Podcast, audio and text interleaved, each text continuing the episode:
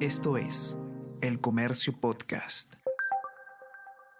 Hola a todos, ¿qué tal? ¿Cómo están? Espero que estén comenzando su día de manera extraordinaria. Yo soy Ariana Lira y hoy tenemos que hablar sobre ingreso libre a las universidades porque el Consejo de Ministros ha aprobado un eh, proyecto de ley que establece precisamente esta medida, que fue una de las principales propuestas de Pedro Castillo durante la campaña electoral.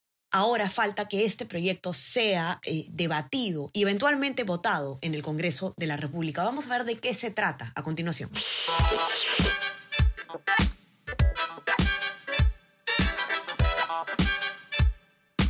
Esto es Tenemos que hablar con Ariana Lira.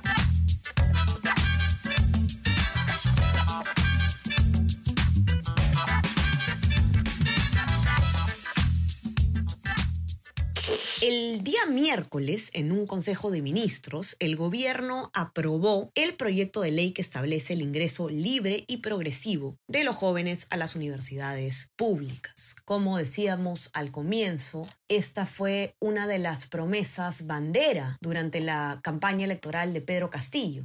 Si, ustedes recordarán, fue uno de los temas en los que más hizo énfasis el entonces candidato de Perú Libre. Finalmente, el gobierno entonces ha aprobado el proyecto que se envía al Congreso para que el Congreso pueda decidir finalmente sobre este. Funciona así. ¿no? El eh, Poder Ejecutivo está proponiendo esto, entonces envía un proyecto de ley al Congreso y el Congreso lo que hace es eh, debatirlo y eventualmente votar a favor o en contra de esta eh, propuesta. Ya fue enviado ayer jueves al Congreso de la República de hecho, eh, el Ejecutivo ha pedido que se priorice. El ministro de Comercio Exterior y Turismo, Roberto Sánchez, en una conferencia de prensa, ha pedido al Congreso que se le dé prioridad a este proyecto. Y lo mismo ha hecho el mismo presidente Castillo, ¿no? que ha eh, pedido que se vea esto con, eh, con urgencia, con prioridad.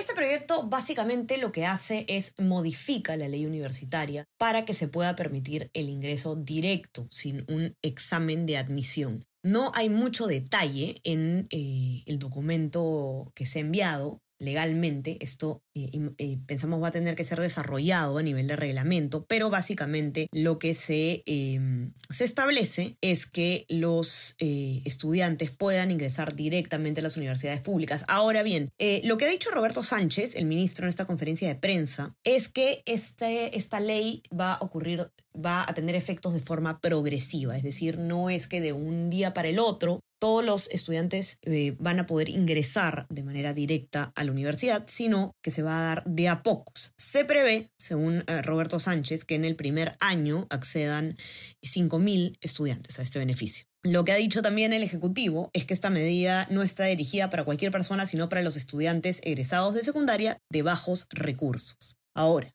el principal reto, por supuesto, va a ser el tema del presupuesto público que se designa para el sector educación. Sobre este reto y otros que implica esta, esta posible ley, que todavía no está en vigencia, ha escrito un informe Diego Suárez, periodista del comercio, que no nos ha podido acompañar hoy, pero voy a comentarles yo qué es lo que él ha podido contarnos en su nota.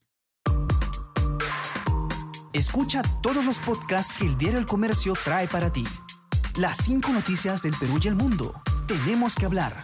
Easy Byte primera llamada y jugamos como nunca. Escúchalos en la sección podcast del comercio.pe o a través de Spotify, Apple Podcast y Google Podcast. Lo que ha hecho Diego ha sido entrevistar a distintos especialistas en tema de salud para que puedan responder la pregunta cuán viable es esta iniciativa de ingreso libre a las universidades. Uno de sus entrevistados fue Jorge Mori, que es director del Centro para el Análisis de Políticas Públicas de Educación Superior, y él eh, lo que ha eh, aclarado es, como decíamos, que el ingreso directo a las universidades públicas no va a ser para cualquier persona. Evidentemente eso sería insostenible. No tenemos eh, cómo financiar de ninguna manera algo así. Y lo que él ha dicho es que es una iniciativa gradual que busca atender precisamente a los estudiantes que tienen buen desempeño académico, pero que carecen de los recursos para poder acceder de otra manera a la universidad. Es decir, no se eliminaría por completo modalidades de acceso como por ejemplo el examen de admisión, sino que esta medida funcionaría en paralelo a medidas como esta.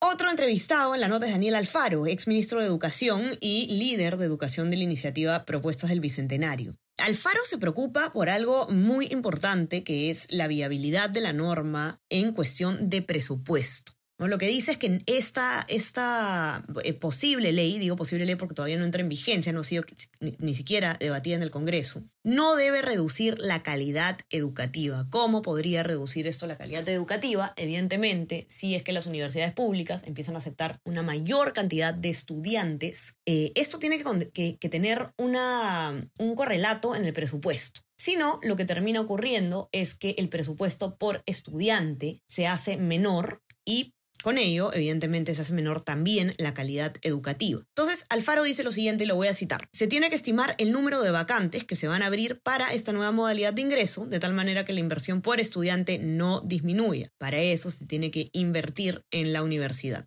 También ha participado en esta nota Norma Correa, que es profesora e investigadora de la Pontificia Universidad Católica del Perú. Ella cree que este proyecto no debería ser la prioridad en educación en este momento, pues el principal reto al que, en el que nos deberíamos estar enfocando es en reactivar la educación que eh, debido a la pandemia fue pues severamente golpeada. Lo que dice Correa es que hay otras prioridades en la agenda universitaria, precisamente como la recuperación de los aprendizajes como consecuencia de casi tres años de educación remota. La maestra eh, considera que esto es una medida populista, esta es una crítica que se le ha hecho mucho además a esta iniciativa desde, desde la campaña, y que no está siendo eh, pensada adecuadamente en el momento en el que se encuentra en este momento la educación en el Perú. Para que puedan entender mejor este tema, ya saben que tenemos toda la cobertura al respecto en nuestra web elcomercio.pe. Ahí van a poder también encontrar la nota de Diego Suárez. Y por supuesto, los que tienen acceso a nuestra versión impresa la van a poder ver desde ahí. No se olviden también de suscribirse a nuestras plataformas. Estamos en Spotify, en Apple Podcast. Y también suscríbanse a nuestro WhatsApp El Comercio Te Informa para que puedan recibir lo mejor de nuestro contenido a lo largo del día. Que tengan un excelente fin de semana entonces y nos encontramos nuevamente el día lunes. Chao, chao.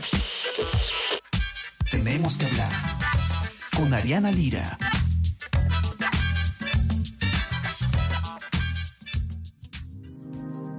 El Comercio Podcast.